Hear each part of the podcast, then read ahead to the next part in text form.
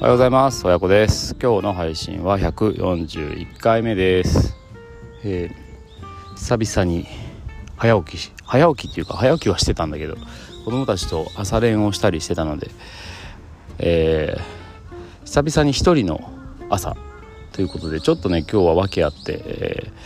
仕事が早くてですね、えー早くに起きるという必要があって久々に一人の朝を迎えております。えー現在6時半です。えっ、と普段3人息子と家族の思い出を記録しているこの音声配信ですが今日は自分の感想というか、えー今日見聞きしたことを、えー記録しておきたいと思います。えっ、と今日ねあの仕事上の都合があって朝早くに渋谷をちょっと通りかかる必要があったんですけどハロウィーンのえー祭りの後っていうかねどんな感じになってんのかなと思って恐る恐る渋谷の街に降り立ちましたがもうなんだろう朝かなまだこれから夜なのかなっていうなんかよくわからない時間帯の感覚があ狂うような状態でしたね。まだ全然人がいてめちゃめちゃ、えー人だらけで、えーしかもみんな元気そうで。なんかねあの明け方の渋谷とかっていうとね六本木とかっていうとねもうみんなぐったりしてて床にあ道路にこう寝転がったりとかもうヘベレケになって歩けないみたいな 感じの人がちらほらその辺にね、えー落ちてるみたいなそういうイメージだったんですけどまあちょっと久しぶりにねああいう時間帯の渋谷を見たんですけどまあ大体でも明け方ってそんな感じだと思うんですよね。今日はねみんなシャキッとしててまだ、えーまあ凄まじくこうハロウィンパーティーの祭りの後だなって感じはあったものの半分まあ感覚肌感覚的には半分ぐらいの若者は元気に歩いて片付けを、してましたね。あの半分は言い過ぎかな。でもまああのなんていうか僕が目に見えるいいことしてるとねやっぱりあの非常に目に見えるので、まあ、そういうバイアスがかかってるという前提で半分ぐらいの感覚。で、えーなんか配られるんでしょうかねゴミ袋が。あのなんかお菓子の袋でも持ってるのかなと思ったらゴミ袋みんな持っててゴミ袋にゴミを拾い集めてであの有名な三角交番センター街のあの出口あたりにあるんですけどそこにゴミステーションができていて、えーまあ、それボランティアなのかな？区の職員とかじゃないと思うんだけど、まあ、そういう人たちがですねあのゴミの分別をしたりしてあのなんだろう。このあとねどんな風にあの朝、えーハロウィンの渋谷が報道されるのかちょっと分かんないし見てないんですけどまああの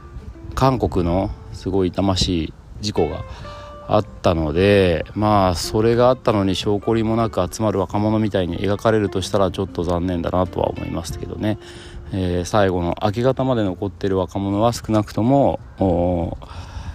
かなりの人数が街をきれいにして終わろうという気持ちで参加してたというのを、まあ、僕は記録に留めておきたいと思います。うんなんかねコロナコロナの中で、えー若者が街を歩いて感染を拡大させているみたいなね。まあ実際どうなのかちょっと分かんないですけどね。なんかこうずっと悪者扱いされていた若者たちがよく我慢したよなと思ってで最後にね解放されたこのハロウィンの時期。まあみんなでね集まって楽しみたい時期をね、えー我慢して久々に集まって楽しんだ後にちゃんと片付けをして終わろうっていうその心が素晴らしいなと思ってまあちょっとこの先ね若者にとっては生きづらい日本になりそうだなという予感がしますがうん。物も高くなるしね日本は安くなるし。まあちょっとねまあ割とこう一つの生生活人生のおなんていうかまあ日本人的感覚で言うとね人生の一つのゴールみたいなね家を買うっていう行為も今非常に難しくなっていてまあもう高づかみじゃねえかってねここで人口も減少していくしみたいなねこで家を買う選択ってどうなのみたいな社会に突入してしまう若者たちは。本来は、えー、きっと40代50代があその原因を作ってきたんでしょうけども多分彼らが社会に出ていく時期にまるで日本が世界からどんどんどんどん追い抜かされているみたいな状況になりそうな気がしていてまあなんだか悪者扱いがね若者が世界からあまあ若者っていうか今の若者世代が社会に出る時にまるで彼らのせいで日本がこう世界から追い抜かれてるようなそういう扱いをこれから受けてしまうんじゃないかなという予感がしていますがまあ実際は原因はねきっと40代50代がまあ僕ももう社会に出て20年近く経つのでその、えー、原因の一端であるような気もしてますけど、うん、ぜひ頑張ってほしいなと思ってます。まあ彼らが頑張ってくれることによってうちの3人息子たちもまた幸せな生活が手に入るかどうかということなのでまあそういう意味でも頑張ってほしいなと思って、えー、陰ながら応援したいと。まあ僕が身の回りでできることといえば、えー、会社の